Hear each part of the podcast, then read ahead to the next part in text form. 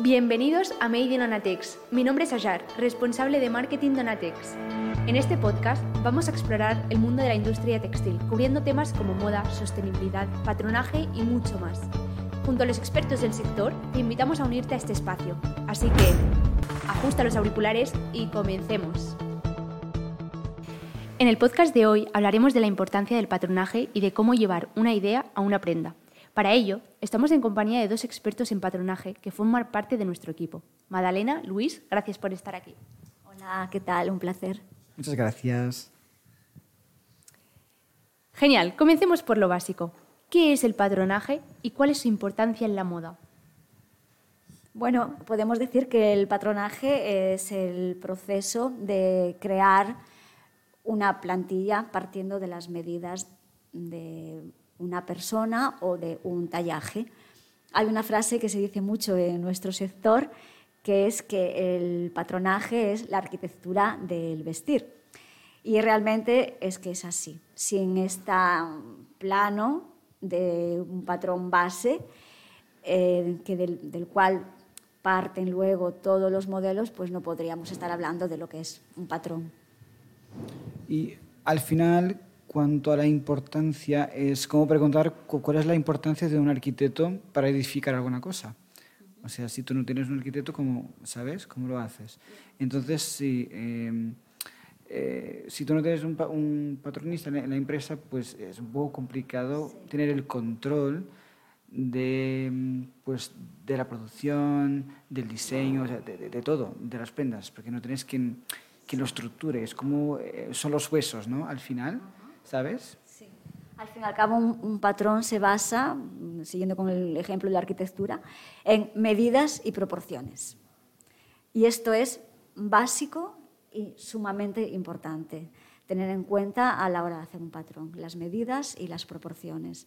Entonces, eh, se empieza con las medidas anatómicas, bien sea tema talla, bien sea a medida a una persona, y a partir de ahí, por medio de lo que llamamos traslado de pinzas, surgen y nacen todos los modelos de las más, desde las más increíbles fantasías a las prendas más, más básicas. Entonces, mm, dentro del, mundo del patronaje, el tema del traslado de pinzas es también como un, un universo. Si hay alguien que nos esté escuchando y que sea de nuestro sector, que le guste, que sea patronista, que sabe perfectamente de lo que estamos hablando. Sin traslado de pinzas no hay modelaje. Al final es un proceso muy largo, como podemos ver. Pero ¿cuáles serían los primeros pasos en este proceso de patronaje? A ver, claro, um, tienes que tener el diseño, sea en tu cabeza, sea en dibujo plano, sea un croquis técnico, sea um, por medio de fotos, o sea, da igual. O sea, al final tú tienes que tener muy claro qué diseño tú quieres, ¿sabes? Si es un vestido midi, con pinzas, con frunces, con manga, no sé, no me interesa, pero todo parte del diseño, ¿sabes? Porque yo tengo que bi, bi, ay, bidimensionalizar, es que, es que es difícil decir, ¿eh? Eh, esa, esa prenda que tú, que, que tú tienes en tu, en tu mente, ¿no? Luis, nos has hablado de un buen diseño, un, un diseño donde quede todo muy detallado. Pero realmente, toda la información que se necesita para empezar, ¿cuál sería? Pues para hacer un patrón sería muy importante las medidas. Si vamos a trabajar a nivel industrial, saber con qué eh, patrón base quiere esa empresa, con qué, si es una S, si es una M, o sea, empezar con unas medidas sería lo principal. Si es un trabajo a medida, pues conocer las medidas del cliente pero siempre, siempre se parte de una base. Ahora, hablando en términos de industria, casi siempre nos piden que el patrón base sea una, una talla S. Cada empresa suele tener su propia tabla de tallas y si la empresa no lo tiene, nosotros le proporcionamos la, la nuestra. Entonces, esa tabla de tallas, si cogemos la talla S, pues hay una medida de contorno de pecho, de cintura, de cadera, largo de manga, etc. Y esa es la base para luego hacer los escalados. Una vez que esa talla S, como vamos a hablar más adelante, está comprobada, está ok, etcétera, etcétera, sale el tema de, la, de los tallajes, que esto también ya daría para otro podcast, porque es un tema muy interesante, que se está eh, olvidando mucho en el mercado y eh, está habiendo como muchos problemas a la hora de, comprar, porque eh, está el tema de la talla única o el tema de la talla SML, que muchas veces no, o sea, se hace así como para que abarque muchas tallas. Al final las prendas no tienen buena forma, pero este sería otro tema. Volviendo a nuestra pregunta, las medidas súper importantes y también el tejido que se va a utilizar. No es lo mismo si es una prenda con elasticidad, sin elasticidad, etc. Entonces, tema de medidas y tema de tejidos. Bueno, al fin y al cabo las medidas son el punto de partida de un patrón, ¿no? Y sin estas no sería posible trazar la primera línea de este. Pero, ¿cómo pasan de esto a un patrón real? Entonces, eh, este es un, un mundo sea, Magda te dirá que usa un proceso X y yo usaré otro. O sea, cada patronista después tiene pues, su proceso de hacer el patrón. El más tradicional de, toda la vida es en papel, 2D, o sea, algo plano.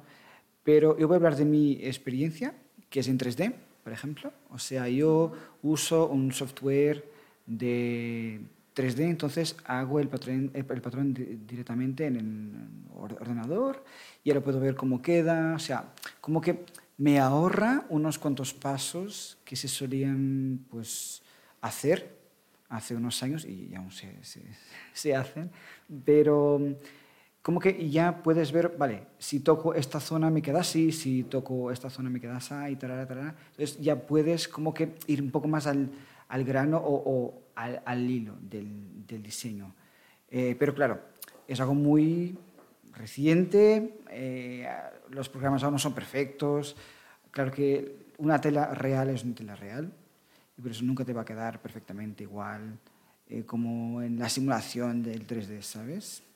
Pero creo que sería chulo también escuchar lo que, lo que un proceso más tradicional conlleva, ¿sabes?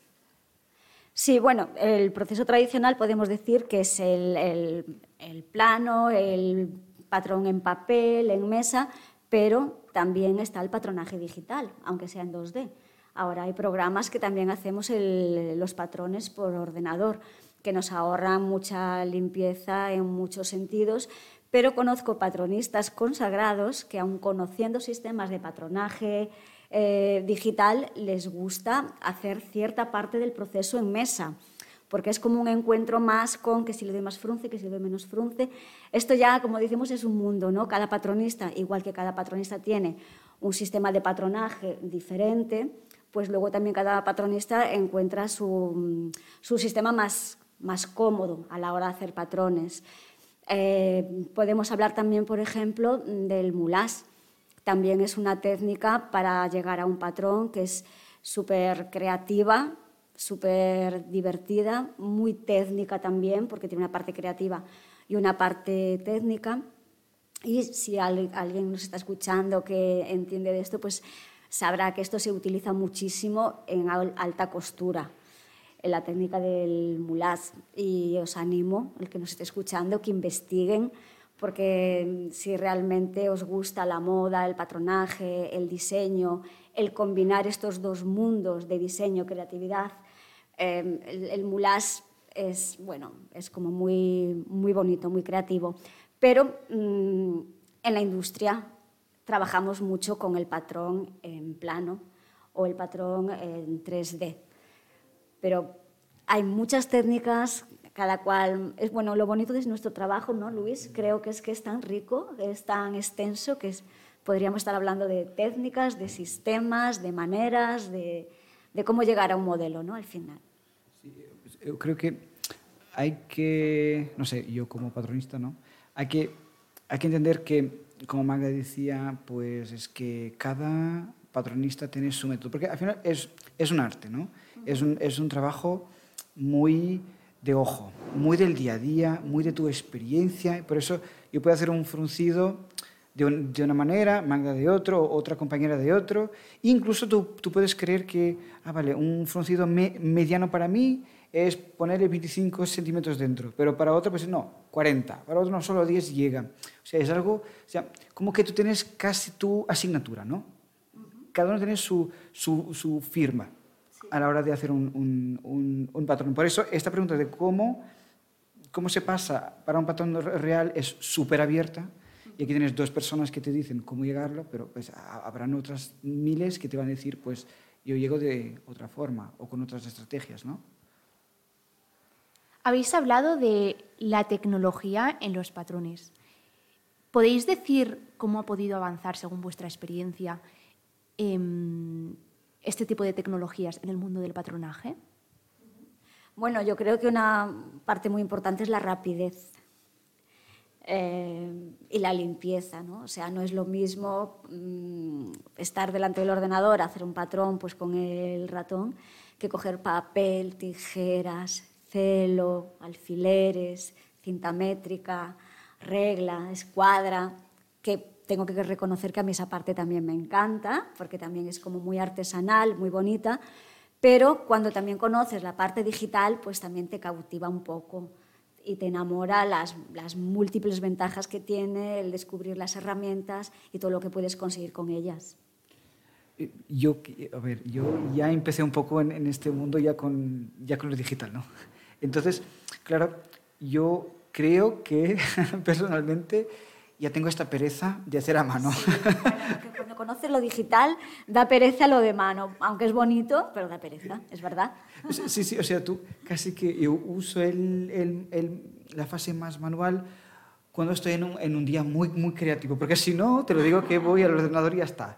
Y, pero contestando a tu, a tu pregunta, creo que hay algo que podemos añadir aquí a, a la, cuando hablamos del, de lo digital, que es eh, ser más sostenible, ¿no? Porque al, al final, si yo no hago nada um, o, o, quito pasos que los hago a mano, pues ahorro desde papel, que sí. es lo más básico, hasta hacer eh, como glasillas o prototipos eh, que Magda ya, ya, ya, no va a introducir un poco este, este, este, este concepto, pero sí. o sea, que ahorras gastar tejido, eh, gastar papel, o sea, claro, tú ahorras ahí un trozo, es sostenible y es más barato también, o sea. Eh, son, son, dos fases eh, buenas de usar algo eh, 3D o digital, ¿no? Hemos hablado de unas medidas eh, del trazado del patrón y de sus respectivas comprobaciones.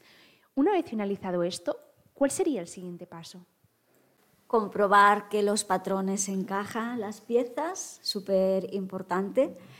Eh, si tienes que coser un costado de un delantero con un costado de una espalda, comprobar que tiene la misma medida, eh, que todo tiene sus piquetes, porque el patronaje tiene su propio lenguaje, eh, piquetes, mmm, el sentido del hilo, la dirección que se ha de cortar una prenda, si lleva rizo, dónde van los botones, si van al lomo, las, las piezas, si se corta una, si se cortan dos. Cada pieza del patrón tiene que tener toda la información, si se tiene que cortar en tela, entre tela, etc. Una vez comprobado el patrón y que todo está ok, pasamos a montar lo que le llamamos la glasilla, toile o retor. Se conoce con diferentes eh, nombres. Normalmente esto es que se, hace, eh, se corta el patrón y se hace el primer modelo en este tejido de algodón y lo montamos en un maniquí. Entonces ahí vemos si hemos conseguido lo que queríamos, lo que buscábamos, donde el cliente también ve si es lo que él eh, deseaba y a partir de ahí se hacen los retoques y en ocasiones se vuelve a montar una segunda glasilla o las que hagan falta. Es una parte muy bonita eh, del patronaje y aquí, eh, aunque a mí me encanta el Cloud 3D y cuando veo a Luis trabajar con el Cloud 3D me enamoro, Reconozco que como la glasilla y el tejido y ahí, eso, me gustan las dos cosas. Sí, sí, a ver, eh, sí que es guay usar el 3D, pero a mí también me gusta esa, sí. ese momento. Creo que está un poco, pues, está un, como un poco romantizado, ¿no? Que, que, porque tú ves la, la, la, prenda físicamente, porque al final sí que un, un software 3D te enseña más o menos la, la simulación y tal, uh -huh. pero claro, tú no, tú no lo tocas, tú no lo ves, ¿sabes? Ahora, en este momento. Entonces, pues eh, hacer la, la, la glasilla en físico, pues te da... Es, es, ese momento que dices, pues, ¿he, he logrado o no? O sea, o es un momento muy feliz o muy triste. es un poco así. Yo además, no sé, esto ya es algo un poco personal mío, lo reconozco, pero es que a mí tocar este tejido de algodón, el, este tejido que se usa para la glasilla y ver eh, cómo quedan, para mí, como dice Luis, es como un momento romántico, o sea, es un momento que, me, llena y además me hace memoria a, diseñadores en la historia que siempre han trabajado con glasillas y que, puedes ver incluso a veces en museos, en exposiciones, eh, las prendas solo hechas con glasillas y para mí esto es como una especie de encuentro de amor con este mundo, la verdad. Al final es es un elemento esencial para la pieza final del, de la prenda, finalmente. Vale, ¿cuánto tiempo eh, toma todo este proceso? Porque es un proceso bastante largo, de, con, depende de qué prenda, ¿no? Pues claro, o sea, eh, es que tú no... A ver, es que es tan, tan, tan difícil de saber cuánto te va a llevar esa, esa prenda, porque claro, yo hago una camiseta y pues a mí me tarda pues unos minutos, o hago una americana, o hago un vestido pues más de gala, más de, más de fiesta. Y tú dices, pues hay cosas que te, que te tardan horas y horas y horas y otras que no.